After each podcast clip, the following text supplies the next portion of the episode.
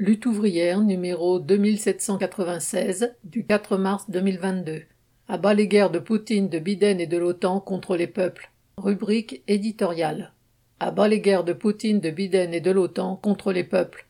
Villes bombardées, familles réfugiées dans des abris et des stations de métro ou sur les routes à fuir les combats, l'intervention militaire décidée par Poutine a plongé l'Ukraine dans l'horreur d'une guerre monstrueuse et fratricide. Ce conflit dresse les uns contre les autres des femmes et des hommes qui partageaient de longue date une culture commune et ont vécu ensemble pendant des décennies au sein de l'Union soviétique. Des familles où se mélangeaient Russes et Ukrainiens vivaient de part et d'autre de frontières qui ne constituaient pas alors des obstacles à la circulation. Aujourd'hui, l'exacerbation des nationalismes est en train de creuser des fossés de sang et de haine entre ces peuples. L'attaque de Poutine contre l'Ukraine est criminelle.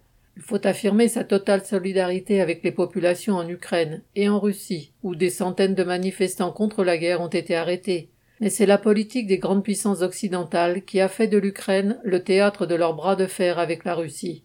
Depuis la disparition de l'URSS en 1991, les dirigeants américains n'ont pas cessé d'accroître leur pression militaire sur la Russie.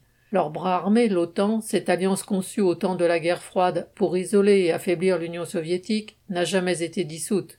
Au contraire, elle a continué à mener une politique d'encerclement intégrant les États de l'ex-bloc soviétique limitrophe de la Russie.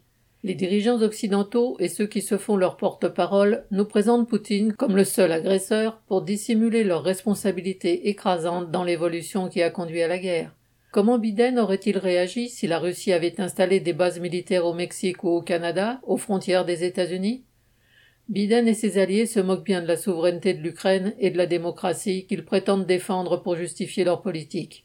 Comme si les dirigeants américains avaient été gênés de violer la souveraineté de l'Afghanistan et de l'Irak, ils ont envahi en inventant les mensonges les plus grossiers. Quand les militaires français interviennent en Afrique, c'est pour défendre Total, Bouygues et la France-Afrique, pas pour les droits démocratiques des populations, cela finit tellement par se voir que des manifestations ont eu lieu récemment dans plusieurs pays pour exiger leur départ. Poutine est un dictateur aux méthodes brutales et criminelles. Mais ce n'est pas cela qui est de nature à gêner les dirigeants du monde impérialiste. Au contraire, quand des milliers de soldats russes ont été envoyés en janvier au Kazakhstan pour aider à réprimer une révolte populaire contre les augmentations de prix, les prétendus démocrates occidentaux n'ont rien trouvé à y redire. D'autant que les parachutistes envoyés pour soutenir la dictature locale ont aussi protégé les intérêts des grandes sociétés occidentales présentes dans ce pays, comme Exxon, Total et ArcelorMittal. Face aux grandes puissances occidentales, Poutine fait appel au patriotisme de la population russe, mais il ne défend pas ses intérêts. Il est le représentant de la bureaucratie et de la mince couche de privilégiés qui s'est constituée en accaparant des pans entiers de l'économie étatisée lors de la disparition de l'Union soviétique. Contrairement à ce que prétend Poutine, l'intervention militaire en Ukraine ne peut en aucune façon renforcer la sécurité du peuple russe. Le chauvinisme agressif de la politique du Kremlin alimente en Ukraine le nationalisme anti-russe et ne peut que renforcer la position de l'impérialisme dans cette région. Poutine, Biden et les autres dirigeants des pays de l'OTAN se livrent à une guerre avec la peau des peuples pour lesquels les uns et les autres partagent le même mépris.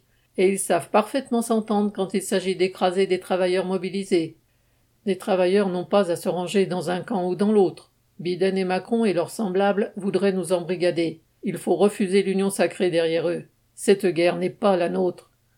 Pour s'opposer à un avenir inévitablement fait de crises toujours plus graves et de guerres de plus en plus généralisées, il faut refuser de laisser notre sort entre les mains des impérialistes et de leurs gouvernements, avec leurs intrigues et leurs complots contre les peuples.